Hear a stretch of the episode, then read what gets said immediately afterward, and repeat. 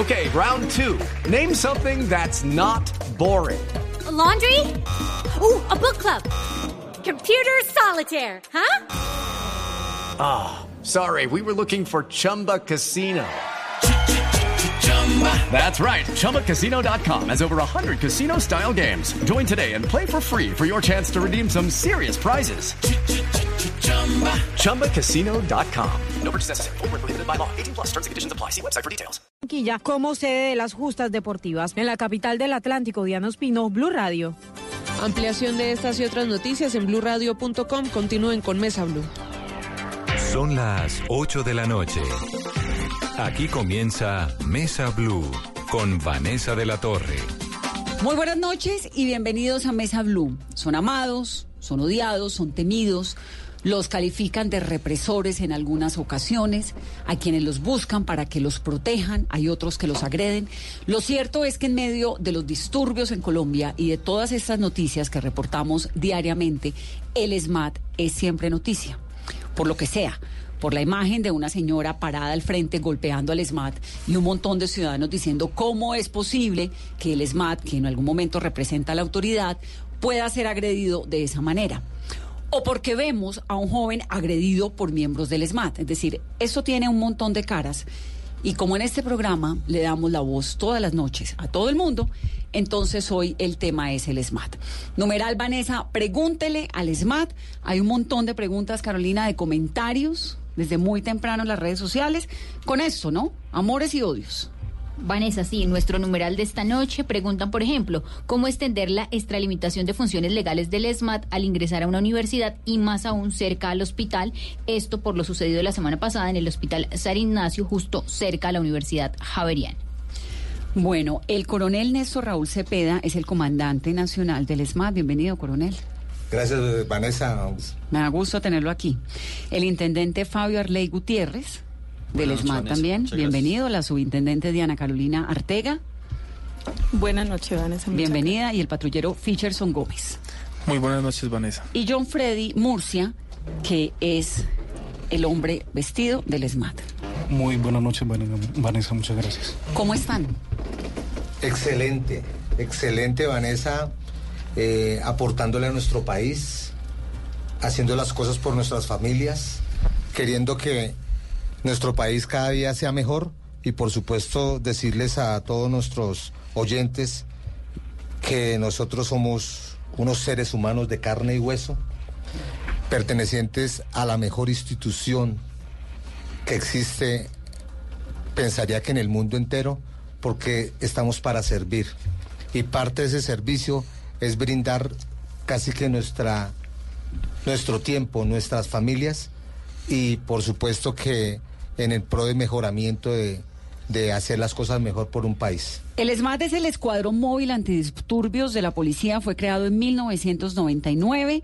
Hoy en día tiene 3.580 hombres y mujeres y están en el Huila, en Tolima, en Risaralda, en Caldas, en el Valle, en el Valle del Cauca, en Nariño, Santander, Magdalena Medio, en Córdoba, en Antioquia, Meta, Casanare, Atlántico, es decir, en todo el, el país. Y lo que hace, lo que se supone que hace el SMAT, coronel, pues es controlar, ¿no? Cuando hay estas agresiones, cuando hay estas protestas, cuando se sale de control. Porque la protesta social todo el mundo tiene derecho, pero ¿cuándo llega el SMAT? Precisamente ese, ese es el entendido que queremos hacerle hoy a todo el país a todos los oyentes. Nosotros tenemos eh, unos parámetros de actuación. Eh, el grupo especializado del SMAT eh, entra a, hacer sus intervenciones precisamente cuando se han sobrepasado las capacidades institucionales. Pero ustedes siempre están ahí como a un lado. Uno los ve. Estamos en, lugar, en unos lugares estratégicos para poder intervenir de manera inmediata cuando se presentan estas situaciones particulares de, hechos punibles o de tipos penales que ameritan que nosotros... ¿Quién les dice entren? ¿O esto es una preparación? ¿Ustedes lo deciden? Precisamente eh, hay unos parámetros que eh, realizamos, unos antes, antes de llegar a, los sitios que se realizan precisamente por aquello de, de las normas que nosotros tenemos. Hay que tener claro algo. La Constitución Nacional en su artículo 37 nos habla que es un derecho de la manifestación pública, privada y pacífica. De eso lo tenemos claro todos nosotros. ¿Por qué? Porque es garantizar ese derecho. Todo el mundo tiene derecho a, a- a poder eh, ejercer la protesta su es derecho. universal, todo el mundo y derecho. nosotros estamos para garantizarlo. Después de eso, tenemos algo muy particular. Hay un protocolo que fue emanado del Ministerio del Interior, ¿cierto? De las labores previas de coordinación entre las autoridades y por supuesto interviene la Policía Nacional con todas sus capacidades para poder articular todos esos procesos de Incluido el mediación. SMAT. Pero dígame, y todavía coronel. no está el SMAT. Primero la policía. Todavía no está el SMAT. La Policía Nacional con sus capacidades para poder articular todo lo que es gestores de convivencia, todo lo que es personerías, que acá está muy bien articulado en Bogotá. Sí, y Entonces, ustedes, mientras tanto, paraditos en la esquina. nosotros hacemos parte de la planeación, pero no de este protocolo que se maneja de coordinación. Tenemos otras situaciones muy particulares, que es el código de policía donde claramente nos dice cuándo podemos actuar y cuándo no. Pero ¿quién les dice? ¿Esto ocurre Los en la mitad de la protesta? Es decir, cuando, cuando la situación se va descontrolando, porque además todo lo vemos. digamos, Uno es periodista y uno lo transmite en vivo o lo cubre y uno dice, esto se está poniendo feo. Cuando ¿Quién les dice a ustedes tienen que entrar aquí? Vanessa, cuando ya existen los hechos violentos que se convierten en tipos penales, ese es el momento de nuestra actuación. ¿Quién les dice? El comandante o por supuesto el alcalde que está necesita que por favor le restablezcamos el orden público en lo territorial. ¿Qué es restablecer el orden público? Restablecer el orden público es cuando ya se sale de contexto cualquier situación, bloqueo de vía, tipos penales que verdaderamente, o lanzamiento de objetos contra los que están estipulados en el Código Penal. Ahí entramos Papa bomba. ¿Y cómo se restablece el orden público? por la fuerza. Cuando se hace el se, se- debemos hacer uso de ese medio material, el uso de la fuerza. ¿La que fuerza está- cómo, en está- dónde? La fuerza medida, ¿no? Y proporcional, Mm. porque el, el uso de la fuerza tiene tiene unos principios básicos, que debe ser legal, debe ser necesaria, debe ser proporcional a ese evento en particular. Y eso lo tenemos todos en nuestras capacidades. Dígame una cosa, coronel, y esto lo preguntan a través de, de Twitter, ¿por qué si el SMAT está presente siempre en las protestas, en las marchas, en las manifestaciones, allí como listo, ¿por qué no cogen a los encapuchados? Que son los vándalos que están deslegitimando las protestas de los estudiantes, entre otras. En eso en particular sí se han hecho acciones, sí se han hecho acciones, pero tengan en cuenta que hay también un debido proceso. Y el dejarlos ante las autoridades correspondientes a disposición, pues el último que toma las decisiones de dejarlo en intramuros Es el juez. son los jueces. Claro, pero siempre el argumento de los jueces es que no fue en flagrancia, que no los capturaron en flagrancia. ¿Por qué? No sé si estoy equivocada, pero yo por qué no he visto una imagen donde un miembro del SMAT coja a un encapuchado? ¿Por qué uno los ve contra un estudiante de golpe o, o en otras situaciones que tal vez pueden ser calificadas como exceso de fuerza y no contra el que está tirando la papa bomba? Sí han habido casos particulares, Vanessa, sí, sí existen, por supuesto. Y tampoco podemos llegar a judicializar a, al que no ha estado porque... en Porque la, tarea de usted no es judicializar, Claro, pero sí. pueden cogerlos en flagrancia. Sí, claro, y cuando se, cuando nosotros eh, le- los, los capturamos, pues los colocamos, por supuesto, porque existen todas las capacidades, tanto de policía judicial, por eso le digo que hay una corresponsabilidad de todas nuestras capacidades, y ellos son los que en últimas judicializan a estas personas. Pero ellos son el objetivo de ustedes, los encapuchados, son también parte del objetivo de ustedes o no? El objetivo. de- Necesariamente. claro, eh, el objetivo de nosotros, si la norma no lo permite, por supuesto que es capturar al que comete el hecho. ¿Y la norma se punible. los permite? Claro que si no los permite, somos Policía Nacional. Por eso, entonces, ¿por qué no los cogen? Si los ve uno haciendo lo que hacen, es que la última protesta estaban estos encapuchados que los vimos todos alrededor del SITP, por ejemplo, ahí al frente de la Universidad Pedagógica. de la pedagógica. ¿Por qué el ESMAD no está ahí? A ver, hay unas, hay algo que quedar claro, como yo le estoy diciendo desde un comienzo. Hay unos parámetros legales y hay unas cosas que se hacen antes, durante y después, ¿cierto? Cuando se, cuando se acercan los gestores de convivencia a realizar todas estas actividades, ¿cierto? De mediación, de diálogo, porque hay que agotarlo porque están los protocolos que, que- tiene la, la resolución 1190, eso se hace de primera instancia. Cuando ya vienen las situaciones particulares, que es lo que me está referenciando, de desórdenes, de situaciones en No, lo particular. del SITP si yo creo que es un buen ejemplo porque Sí, todos claro. los ciudadanos que vimos esa imagen decíamos, no puede ser posible que un grupo de vándalos cojan un medio de transporte con ese conductor adentro tan indefenso. Después en Noticias Caracol y en Blue hablaba el, el señor y decía yo, que imagínese usted en un bus con un montón de vándalos alrededor queriéndole voltear el bus. ¿Y dónde está el SMAT? Tuviste las imágenes, ¿cierto? De Las quién llegó primero. Claro. si no hubiera llegado el grupo antidisturbios, Tumban el, el bus. el bus, claro, lo tumban, hacen miles de cosas. Afortunadamente eh, tuvimos la inmediatez frente a eso, ¿cierto? Pero el grupo conserva el poder tener la capacidad de poder capturar cuando se puede.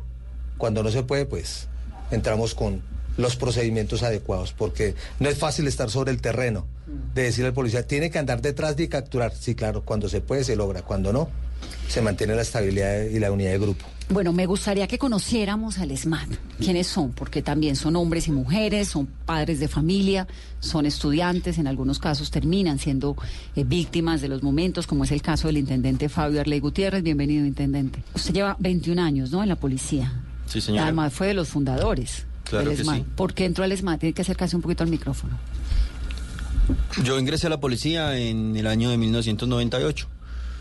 Una vez terminado el curso de formación policial, pues el mando institucional tuvo a bien disponer el traslado a Bogotá y para la época estaban haciendo un nuevo grupo.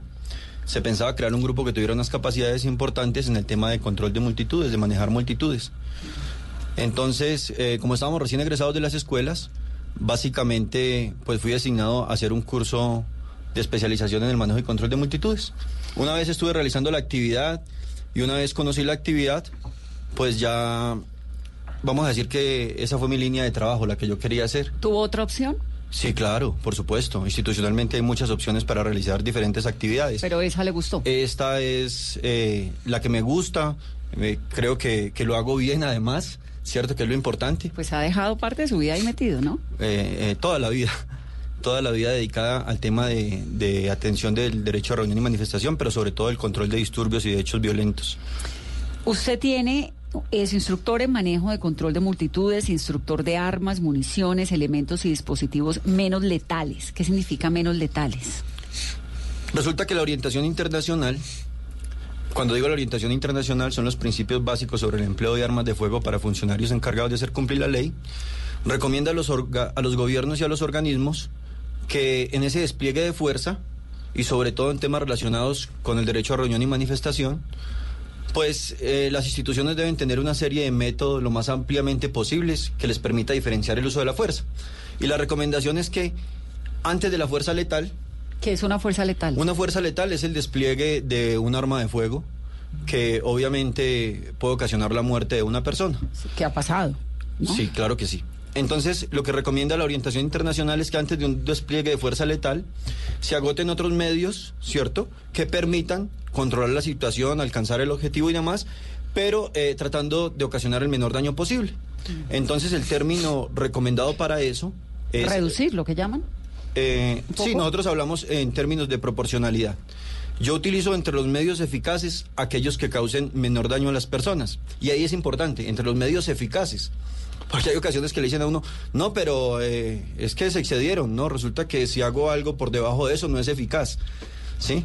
Por ejemplo, ¿qué es eficaz? Eficaz es que de acuerdo, de acuerdo con lo que yo desee, con lo que el comandante desea plantear en un procedimiento, entonces eh, a unos medios. Por ejemplo, hay unos ciudadanos que tomaron unas vías de hecho y están parados sobre una vía. No están lanzando objetos, no están agrediendo, pero tienen bloca- bloqueado el transporte público privado. Tienen que moverlos. Exacto, eso bajo el marco de la ley 1453 es un bloqueo de vía.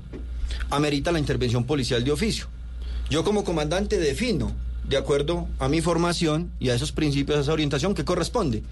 Entonces yo digo, ¿qué me permite a mí cumplir el objetivo? ¿Cuál es mi objetivo? ¿Capturarlos como usted proponía? No, dispersarlos. Dispersarlos. Para dispersarlos tengo una serie de recursos. Puedo recurrir a una tanqueta lanzagua, puedo recurrir a una granada de humo, ¿cierto? Que es lo que menor afectación va a causar. Podría utilizar una granada de gas, pero a mi criterio podría ser desproporcionado porque todavía no hay ninguna situación que ¿Ustedes amerite. todos andan con, gana- con gas lacrimógeno en el bolsillo? Eh, sí, dentro de, dentro de las secciones, dentro de las secciones, hay unos roles de operadores de armas menos letales. Y esos funcionarios cargan agentes lacrimógenos. Sí, supongo que adentro del SMAT, coronel, hay unos, tal vez cargos, supongo, hay unos que tienen... eh, Unos roles. Unos roles. Sí. Hay unos que están armados con armas de fuego, otros con gases lacrimógenos, el otro que maneja la tanqueta del agua, ¿no? Armas de fuego no. ¿Armas de fuego no tienen? Nosotros no manejamos armas de fuego. Entonces, cuando armas hay- menos letales. Que son el Que gas es el lanzador de gas. Entonces, cuando hay heridos graves, ¿es por qué? De nosotros eh, utilizamos las armas que están autorizadas como lo que estamos referenciando las menos letales, ¿cierto? Pero cuando ocurre un hecho en particular, pues ya es son circunstancias que... Pero mire, por ejemplo, Pero hay, no- hay unos datos ¿no? Eh, del CINEP. Desde la creación en el 99 hasta el 2014, el ESMAD ha estado vinculado con tres episodios de muerte. Ya voy a contar que ustedes también han tenido episodios de violencia contra ustedes. A esa cifra hay que sumarle la muerte de Luis Hernando Sáenz, que la recordamos, esto fue en el paro camionero del 2016, y la de un indígena incluso menor de edad el 9 de mayo del 2017 en Corinto, en el Cauca. ¿Qué pasó ahí? Esto fue, esto fue, no, no quiero entrar, digamos, en el detalle específico porque hay unas investigaciones de la fiscalía, pues, y unos, unas decisiones ya hace mucho rato con estos casos, pero quiero es como entender operativamente quién dispara. Si ustedes no tienen armas de fuego, ¿es la policía o es qué? No, O- si, o si es me, que permi- las- si me- sí, si me sí. permite, eh, resulta que nosotros vamos a hacer las intervenciones.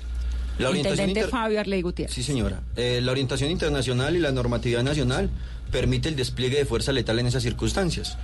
Pero la Policía Nacional ha tomado unas medidas precisamente en ese ánimo de garantizar y de evitar un uso desproporcionado de la fuerza. Entonces, para ese caso, nosotros nos llevamos armas letales. Tenemos un dispositivo de seguridad de la misma policía que nos brinda la seguridad a nosotros frente a ataques con explosivos y con armas de fuego, que además son muchos. Con frecuencia estamos expuestos a que eh, de entre los ciudadanos salga uno, esgrima un arma y nos dispare o los ataques con, con explosivos. Esos hechos particulares que usted nombra eh, son materia de investigación, ¿cierto? Yo con seguridad le digo que nosotros a los disturbios, a, la- a los diferentes procedimientos que vamos, no llevamos ningún tipo de arma letal. En algunos casos muy particulares y en situaciones muy adversas y donde hay una, una fuerte influencia de grupos armados ilegales y demás, las utilizamos en los desplazamientos. Para obviamente llegar a los lugares. para llegar a los lugares. Ustedes obviamente todos tienen entrenamiento en armas letales. Por supuesto que sí, todos somos policías. Ustedes son todos, claro. Sí, pero entonces, eh, frente a hechos, esos, hechos particulares, pues son materia de investigación.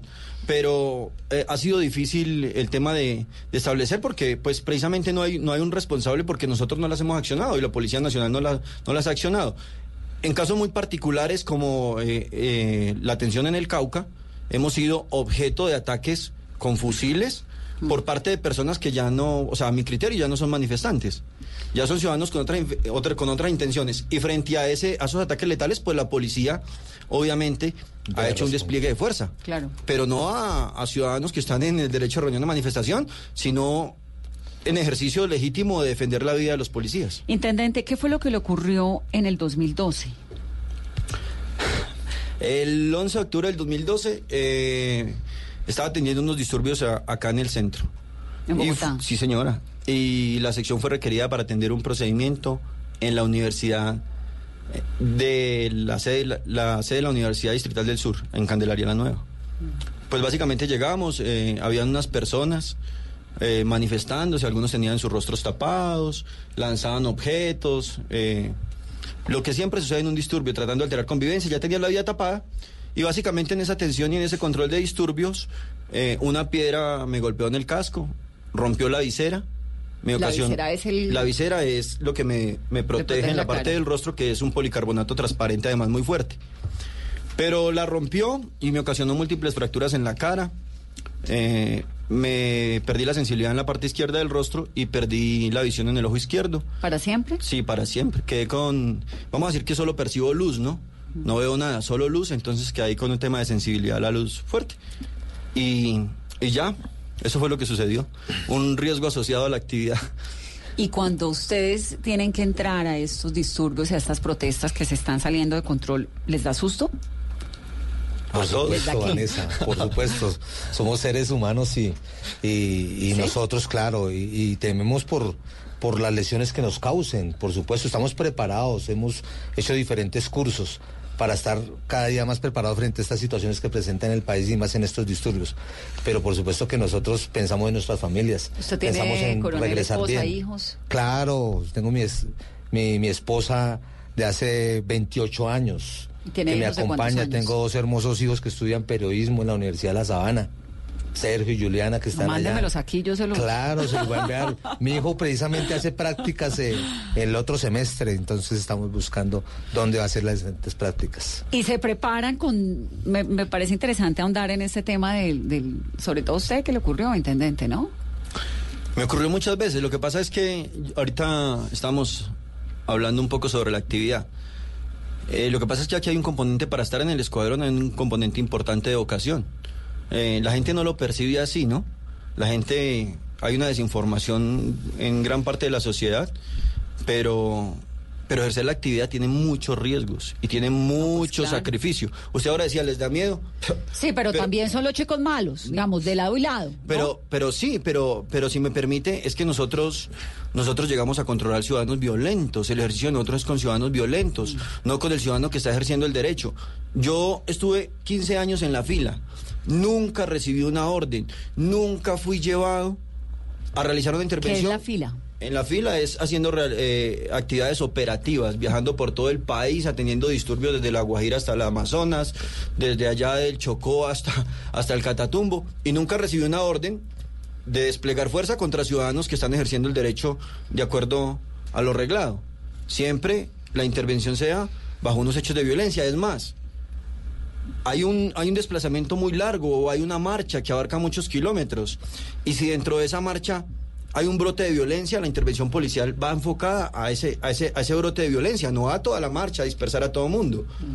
Entonces, pero a uno le da, le da miedo llegar.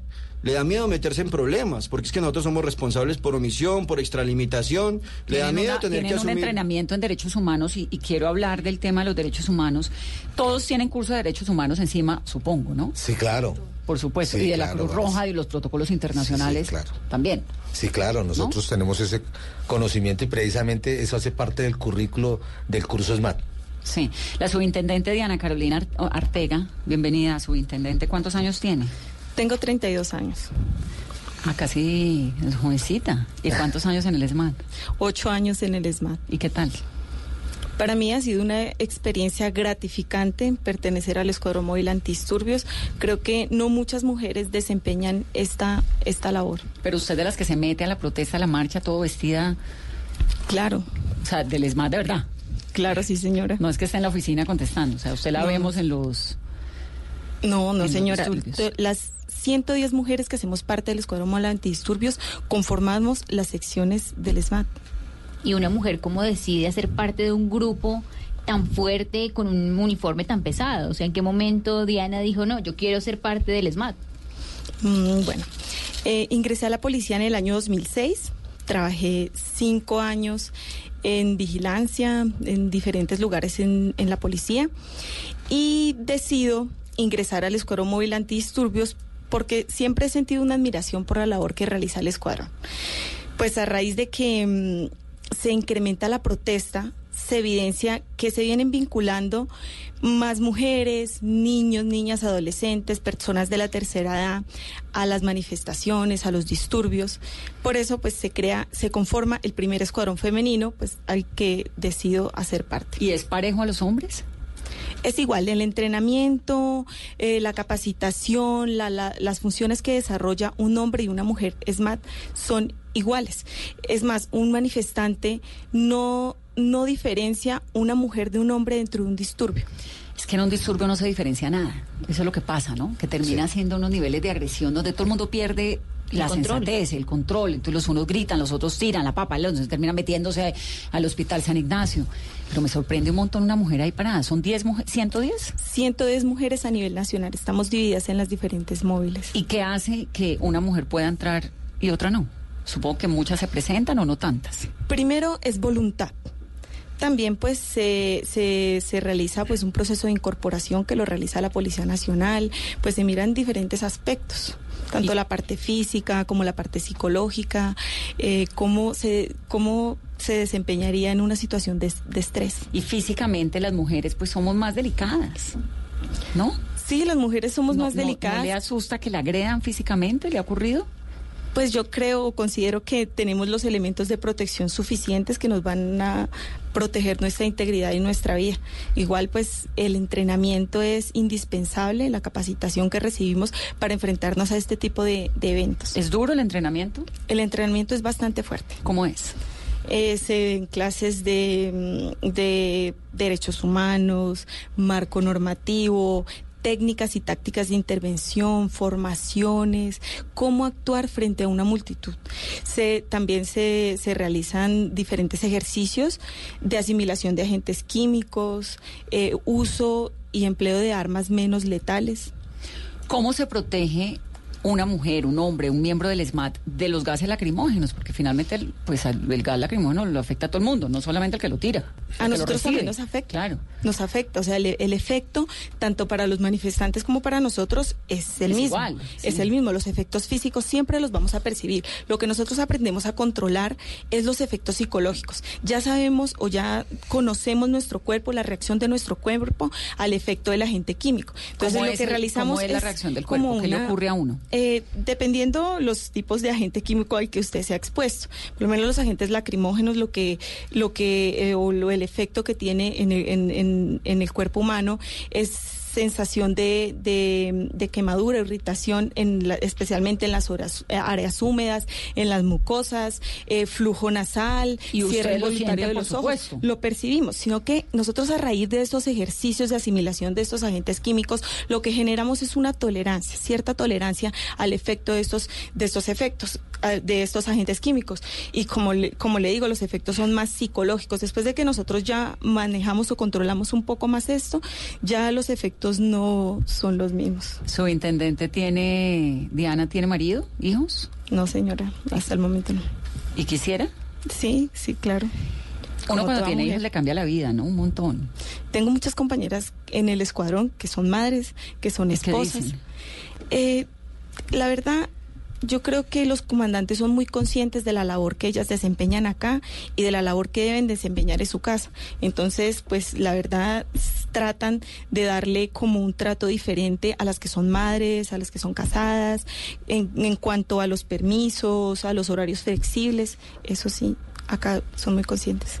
Por ejemplo, el tema del gas lacrimógeno, uno como periodista cuando está en medio de la protesta, pues no sabe tolerarlo. Hay muchos mitos alrededor, que tomar agua, no tomar agua o, o leche, esos mitos. No te van a dar la clave, Carolina, porque es parte del Porque no existe.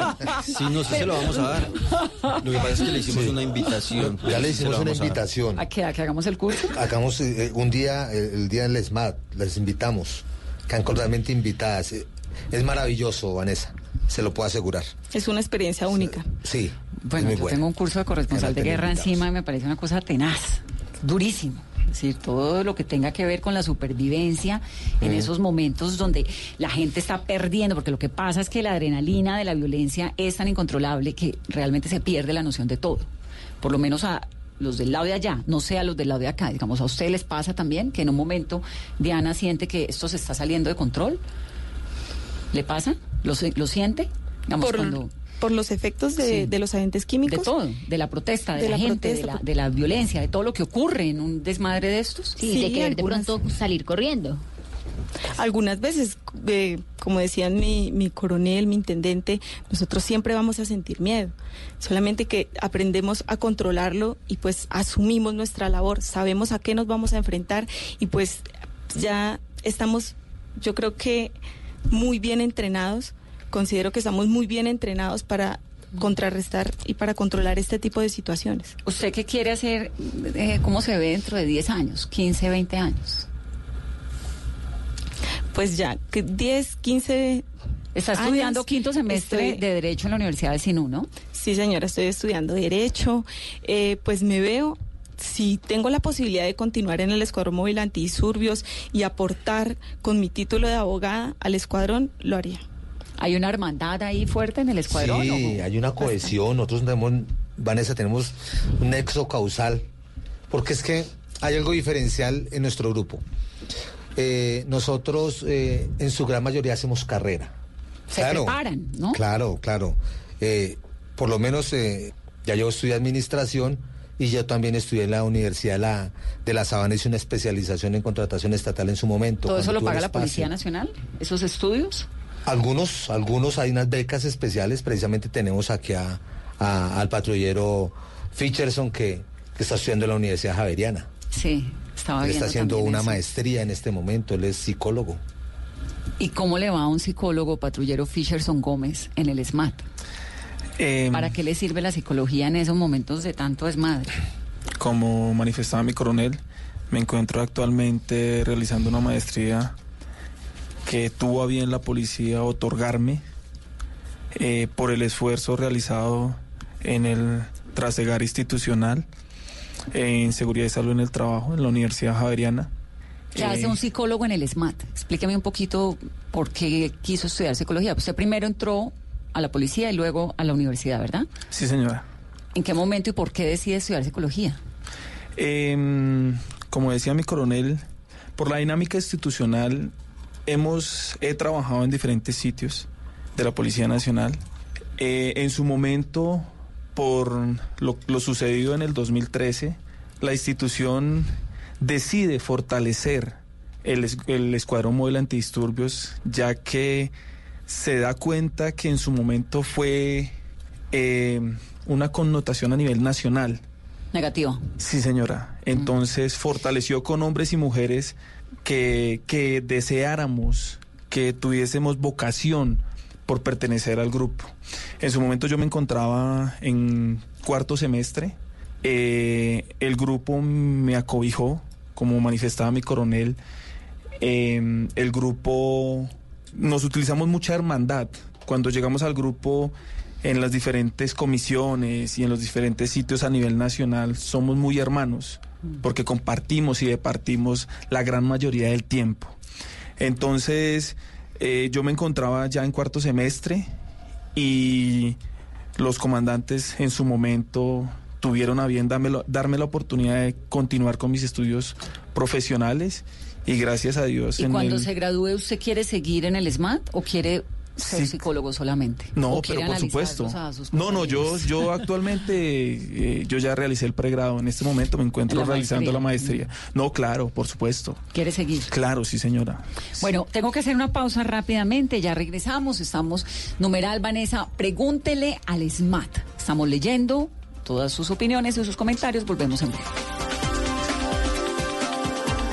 Estás escuchando Blue Radio, un país lleno de positivismo, un país que dice siempre se puede. Banco Popular. Para que puedas cuidar tu salud de forma fácil y cómoda y tengas un experto siempre a tu lado, tenemos una tarjeta de crédito con asistencia de traslado a citas médicas. Solicita tu tarjeta de crédito Diamante Banco Popular para pensionados en nuestras oficinas y disfruta beneficios exclusivos diseñados para una generación que lo merece todo. Banco Popular. Somos Grupo Aval. Vigilado Superintendencia Financiera de Colombia. Todos tenemos un reto, algo que nos impulsa, eso que nos hace levantar de la cama todos los días, un sueño que nos lleva al límite y nada más importa. No importa el dolor, ni la frustración, no importa el tiempo. Un reto que es a la vez nuestro combustible y nuestra obsesión. Porque nada se consigue de la noche a la mañana. Este es mi reto. ¿Cuál es el tuyo? Pasta Sonia, sabor y energía que te hacen mejor. Trabajamos pensando en usted. Nada nos emociona más que ver a un colombiano triunfando y esa pasión no nos cabe en el pecho, cantando con el alma cada gol de nuestra selección y poniendo a soñar a las nuevas generaciones. 50 años transmitiendo emociones y lo mejor aún está por verse. Tú nos ves, Caracol TV.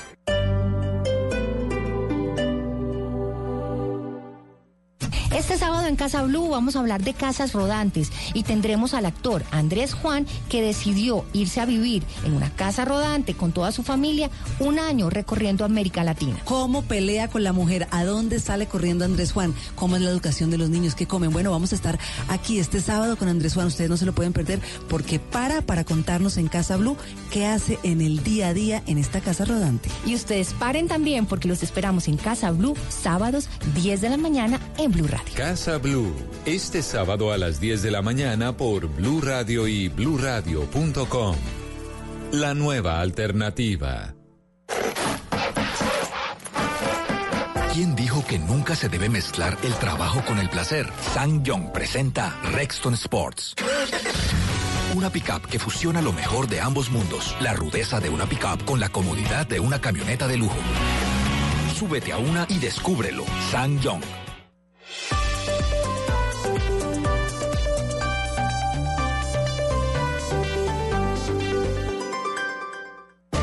Tenemos un reto, algo que nos impulsa, eso que nos hace levantar de la cama todos los días, un sueño que nos lleva al límite y nada más importa. No importa el dolor, ni la frustración, no importa el tiempo. Un reto que es a la vez nuestro combustible y nuestra obsesión. Porque nada se consigue de la noche a la mañana. Este es mi reto. ¿Cuál es el tuyo? Pasta Sonia, sabor y energía que te hacen mejor. Trabajamos pensando en usted. Continuamos en Mesa Blue, numeral Vanessa, pregúntele al SMAT, Carolina.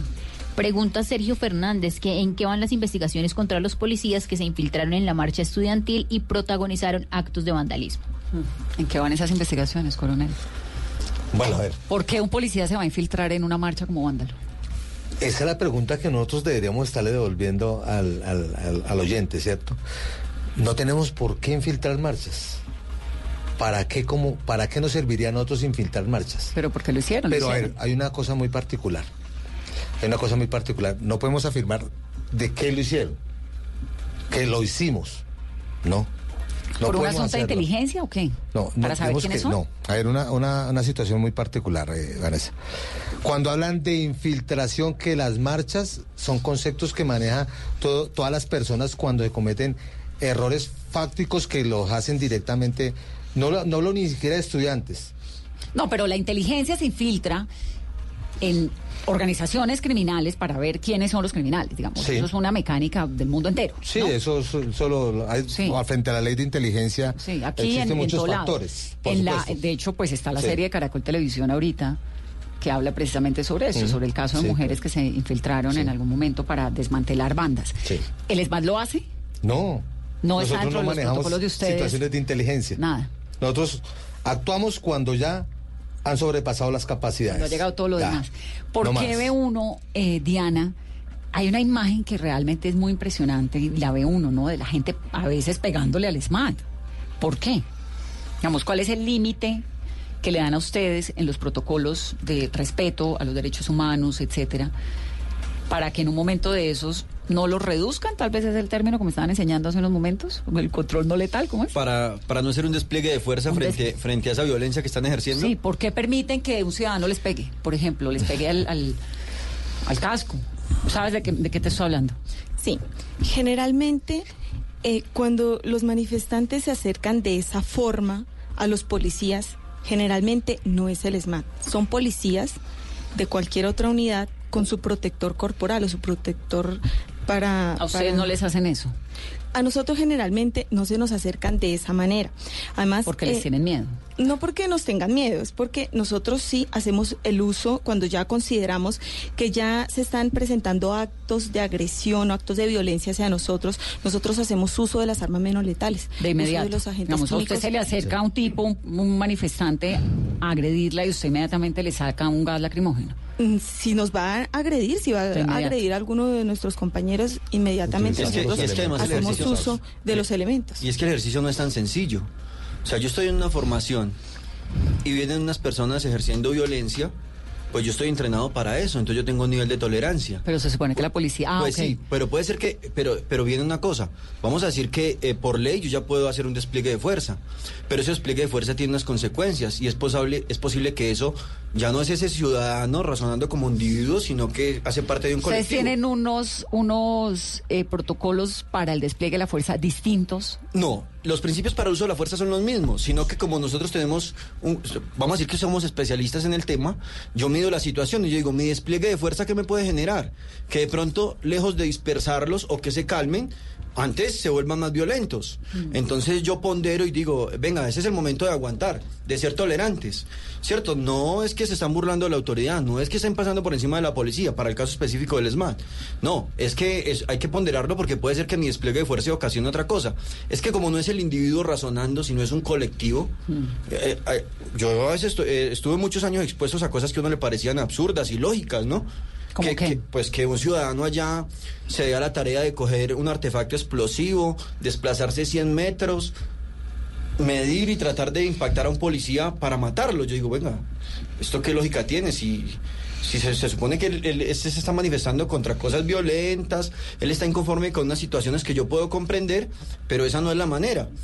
Ahí no hay nada personal, nosotros estamos ejerciendo una actividad, nosotros estamos cumpliendo la labor constitucional, o sea, ¿y este por qué me quiere matar?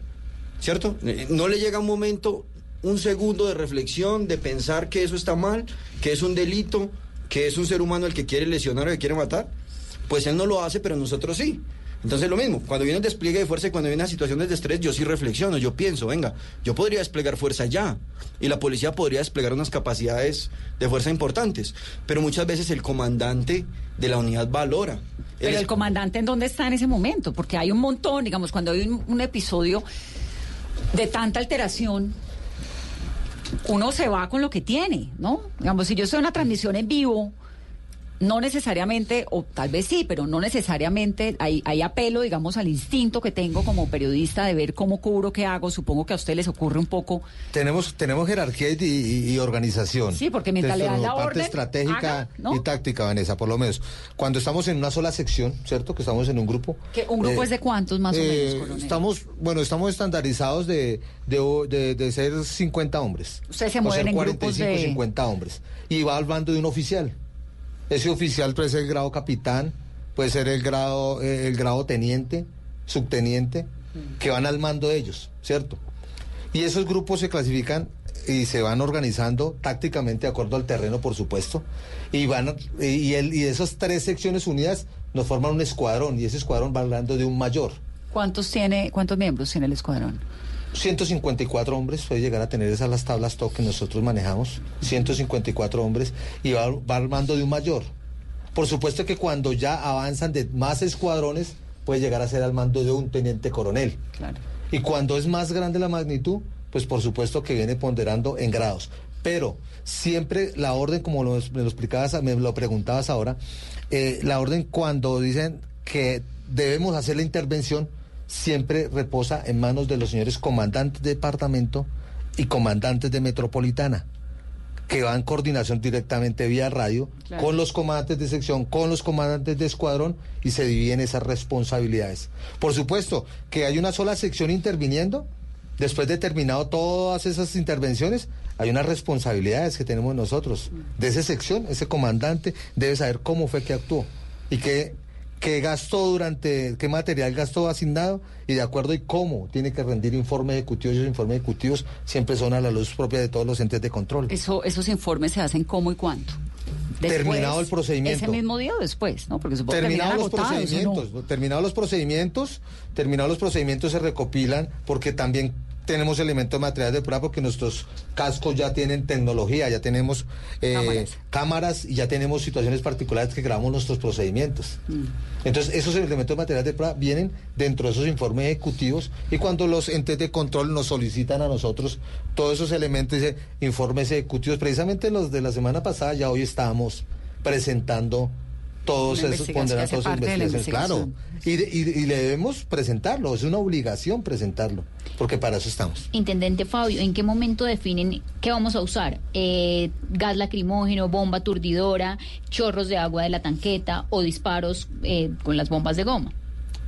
Eso se define, todos los casos son diferentes y lo define el comandante y los operadores de las armas de acuerdo a la situación que se esté presentando.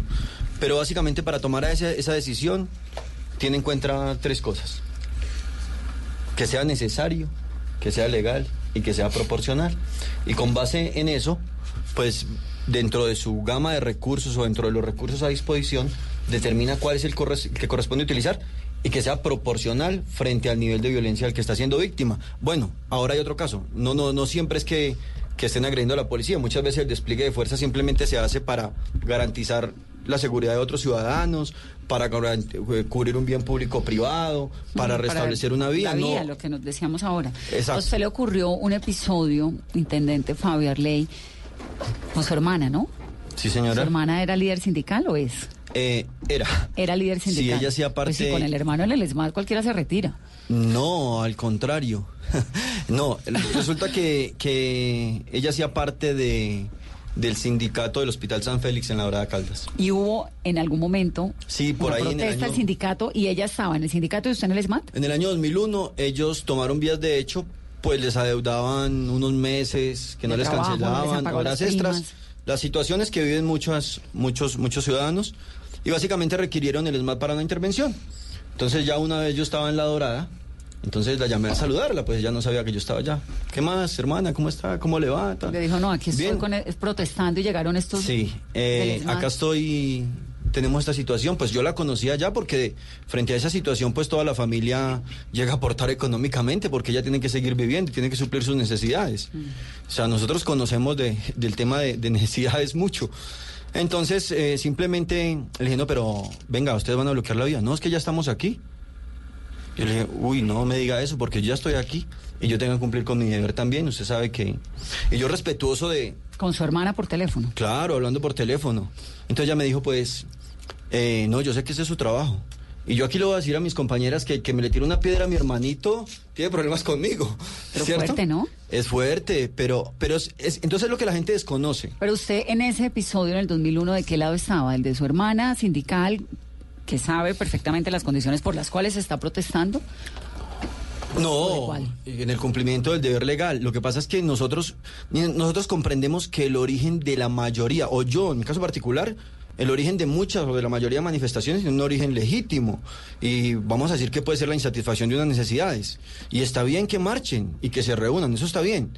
Lo que no está bien es la vía de hecho y la violencia. Hasta ahí ya no comparto. O sea, yo conocía la situación de mi hermana, pero a cuenta de que ella tiene una dificultad y va a poner en dificultad a sus vecinos, va a tapar una vía y les va a impedir que van a trabajar. Si no molesta, no es protesta. Eso me lo enseñaron los estudiantes la semana pasada que vinieron a Mesa Blue, porque es la forma en la que el país se voltea a mirar. Bueno, está y bien. dice, ah, aquí está pasando algo. Si no un- marchan y protestan y no pasa nada. No, pues como es, es- una, como es una cosa de respeto, pues yo respeto lo que piensen.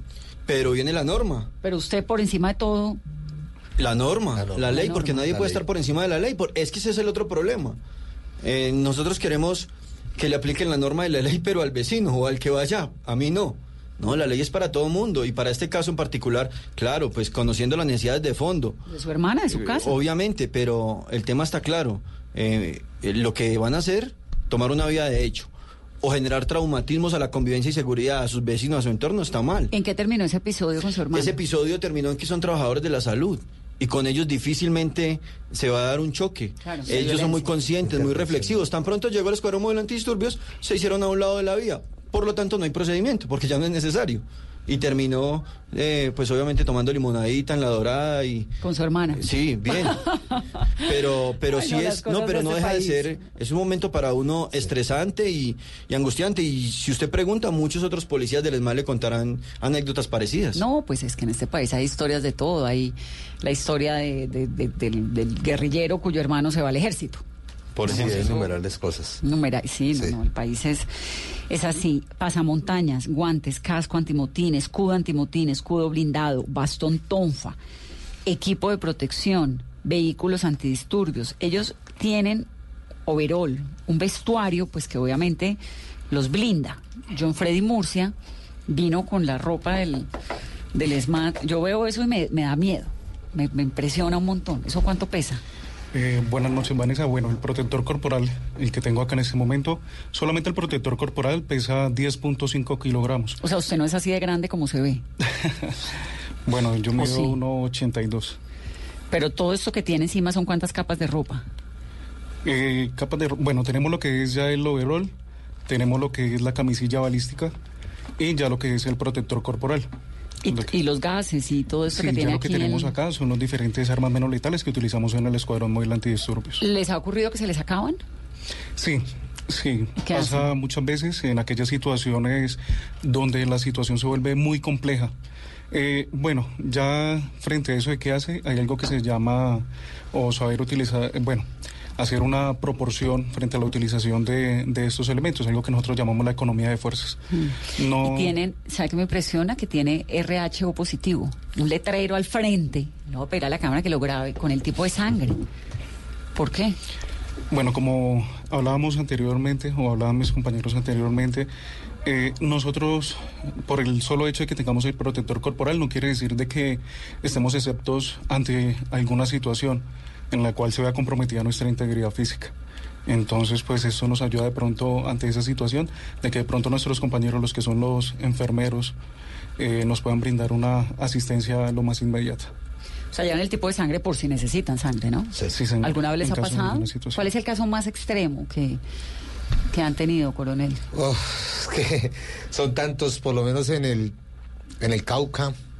Eso es una historia que ya es diferente. Yo, yo estaba de comandante de región y yo envié, yo envié a, a un, yo trabajé en la región 2 y la base era mía era Neiva. Envié unas unidades a apoyar la minga indígena en ese tiempo, para los meses de octubre. Ah, no, eso fue en marzo. Eso fue en marzo y me acuerdo tanto que me llamó un, el patrullero Pacheco. Pacheco me llamó y me dijo, me, me llamó directamente porque yo era el comandante, pero él estaba en el Cauca, cerca de la hacienda Emperatriz en Caloto. Y me dijo, mi, mi coronel, necesitamos que nos apoyen más, apóyenos más, mi coronel, llame a cabo, que no, me- el único teléfono que tengo para llamarlo es a usted, no tengo, usted mi comandante, no tengo, pues yo no estaba operacionalizando allá, sino estaban allá en, po- eh, por lados de- del Cauca, toda la Panamericana. Y me dijo, nos están copando, no, se nos están acabando, se nos está acabando la munición, eh, por favor ayúdenos. Yo lo que alcancé a hacer en ese momento, que inclusive me acuerdo tanto porque eso fue el 24, el 24 de marzo, el día que yo estaba cumpliendo años, inclusive en el momento que me llamó yo estaba Celebrando con mi la- familia. a punta de prender las velas. y le contesté la llamada a él. Y en ese momento fue la última vez que yo hablé con él. ¿Murió? Sí. Claro, es que las historias son de lado y lado. Porque también mientras estamos haciendo esta entrevista hay un montón de gente que nos está insultando por estar con el SMAT. Fue complejo, ¿No? Vanessa. Porque ustedes de una u otra forma representan la represión del Estado también. Fue complejo porque después de que terminé de hablar con él, me reportaron la muerte. La muerte. Coronel, ¿cómo viven con esto de ser la fuerza represora? Porque esa es la imagen que tiene mucha gente de ustedes. Pues eh, vivir con eso no es que eh, vivamos con eso. Tenemos en nuestras mentes que debemos sacar un país adelante y mejor. Y eso tiene que cambiar. Vanessa. ¿Se les va la mano a veces? Digamos, ustedes llegan en algún momento después de estos procesos, cuando hacen el balance que me cuenta de los gases, de lo que quedó de no sé qué, y dicen, esto estuvo fuerte, se nos fue la mano de pronto en represión, eso lo... lo Podría ¿Lo ser que somos, podemos enmarcarlo desde el punto de vista que somos seres humanos y que hay situaciones verdaderamente complejas, Vanessa.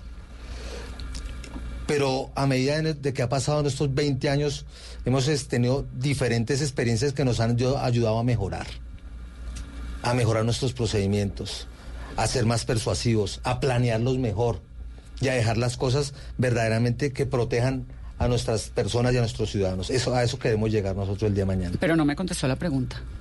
¿Le pasa a veces, a- le ha pasado en todos estos años en los que está en el SMAT, que llega a su casa por la noche y dice, se me fue la mano? No he podido decirme eso, antes por el contrario. Digo, me ha faltado para poder que no sucedieran los hechos violentos que han ocurrido y que han dañado bienes públicos o bienes de las personas. Eso sí me ha pasado. ¿Cómo viven, Diana, con esto de... de- Entiendo perfectamente que, que tienen un trabajo y tienen una... Y, y me ha encantado, digamos, como entender lo que pasa dentro del ESMAD en este programa, porque creo que esto le abre a uno, lo ayuda a comprender, ¿no? Un poco lo que pasa en una nación, que todo tiene un montón de aristas. Pero ¿cómo vive uno con un montón de gente odiándolo? Yo creo que siempre que escuchamos algún, algún comentario, no sé, de pronto feo hacia nosotros, no siempre es de la gente de bien. Muchas veces eh, llego a la universidad, me comentan alguna situación de que de alguna actuación del escuadrón, algunos apoyando la labor que realizamos con, como otros que de pronto no están de acuerdo con la labor que realizamos. O sea, para mí no todo el mundo está en contra de No, no. nosotros ni en contra de la labor nuestra. Parte y ni parte. me siento odiada por todo por toda la comunidad. Pero por un porcentaje alto sí.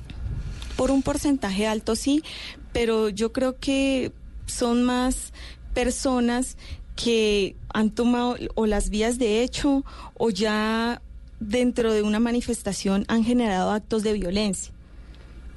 Y pues obviamente se ha necesitado la intervención del Escuadrón Móvil Antidisturbios para restablecer el orden que se ha visto afectado. Creo que la gran parte de la comunidad que no está de acuerdo con nuestro trabajo son estas personas. Coronel, siempre que hay protestas sale la propuesta de que el ESMAD debería acabarse. Miren que yo, eh, Carolina, yo miro y, y observo y también miro las redes, ¿cierto? De las encuestas que realizan. Y me causa a mí, pues, complacencia en ver que no son, no, no, no es la generalidad.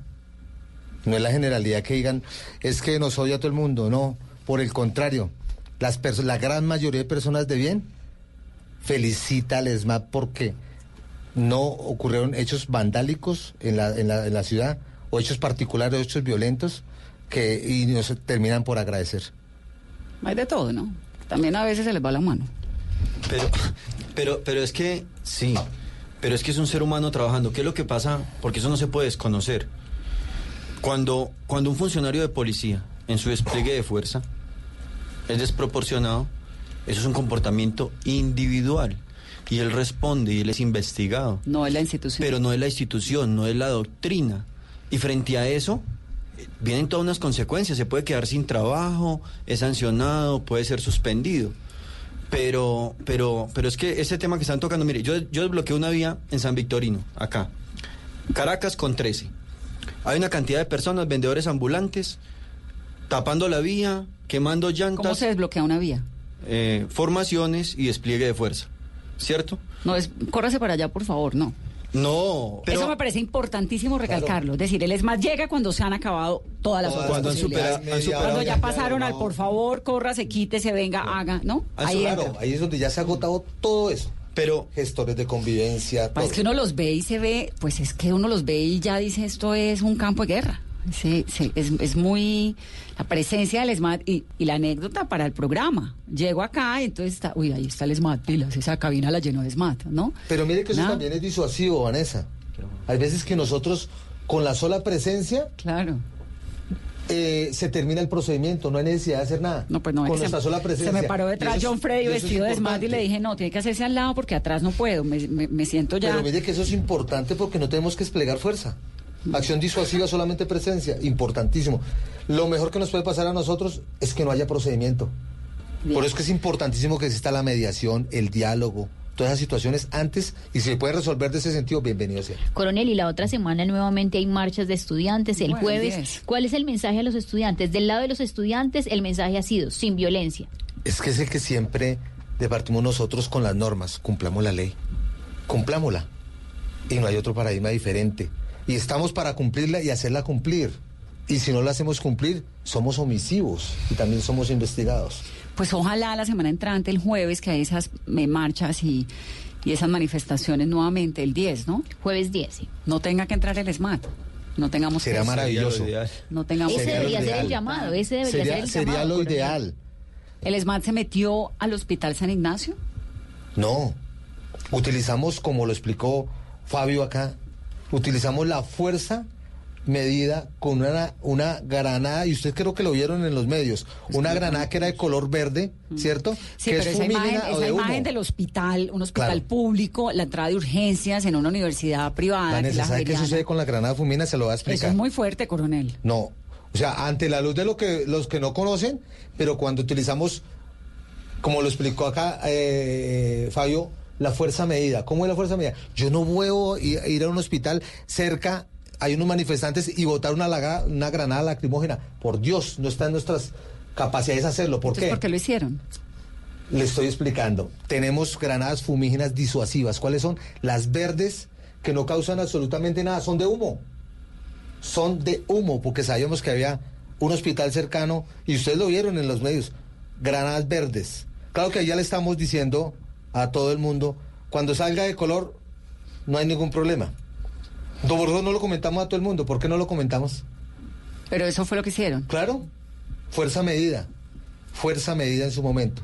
Por supuesto, más adelante en el Parque Nacional ya hubo otra intervención diferente, que ya fue con otros manifestantes que se salieron de todo el contexto y ahí hubo necesidad de utilizar las tanquetas primero con los lanza agua para evitar, porque sabíamos que todavía tenemos una distancia de, de la Universidad Javeriana y ya tocó hacerlo con, con agua y ya más adelante eso, utilizamos las granadas lacrimógenas, pero fue bien adelante el Parque Nacional, que es diferente a lo que vieron. Pues todo es muy impresionante y les agradezco un montón venir acá a contar también como este lado de la historia que no lo vimos nunca, porque pues la verdad es que entrevistar al ESMAD pues es difícil porque además lo insultan a uno por todo lado por entrevistar al ESMAD, pero sí les agradezco un montón porque a mí como periodista sí me interesa saber qué es lo que pasa del lado de ustedes. Así que les agradezco un montón, coronel. A usted muchísimas gracias, gracias, intendente Vanessa. Fabio Arley. Y la hermana me quedó la duda, ¿sigue siendo líder sindical o no? Eh, no, ¿O ya, se no, retiró? pero todavía trabaja en el Hospital San Félix. Todavía hay protestas allá. Sí, todavía. además. Hay muchas necesidades. Subintendente Diana, gracias por estar aquí. Patrullero Fisherson Gómez y yo. Muchas gracias, Diana. Eh, vale, eh, Yo, Vanessa, ya dije su Vanessa, compañera. perdón. Gracias, Les agradezco mucho por venir acá. Esto es Mesa Blue. Que tengan una muy feliz noche y que ojalá el ESMAD no tenga que volver, como dicen ellos, a entrar a ninguna marcha. Que todo sea pacífico. Feliz noche.